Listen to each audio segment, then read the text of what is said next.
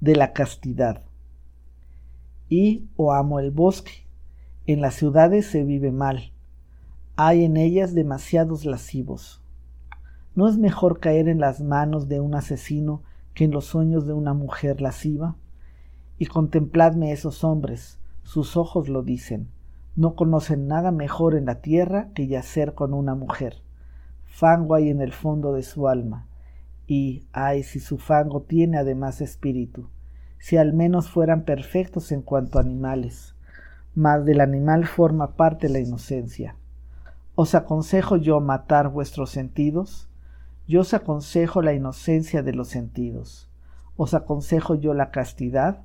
La castidad es en algunos una virtud, pero en muchos es casi un vicio. Estos son sin duda continentes, más la perra sensualidad mira con envidia desde todo lo que hacen, incluso hasta las alturas de su virtud y hasta la frialdad del espíritu lo sigue ese bicho con su insatisfacción. Y con qué buenos modales sabe mendigar la perra sensualidad un pedazo de espíritu cuando se le deniega un pedazo de carne. Vosotros amáis las tragedias y todo lo que destroza el corazón, mas yo desconfío de vuestra perra. Para mí tenéis ojos demasiado crueles, y miráis lascivamente a los que sufren. ¿Es que vuestra voluptuosidad no ha hecho más que enmascararse y se llama compasión? Y también os propongo esta parábola.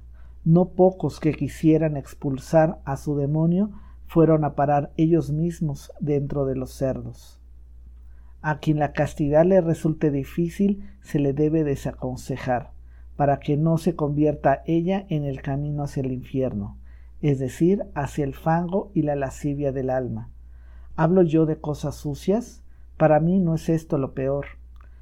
Al hombre del conocimiento le disgusta bajar al agua de la verdad no cuando está sucia, sino cuando no es profunda.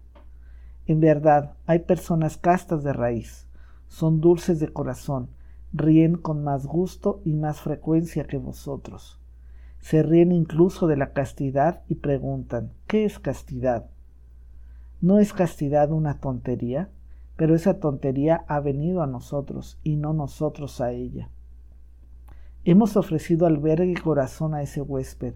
Ahora habita en nosotros, que se quede todo el tiempo que quiera. Así habló Zaratustra.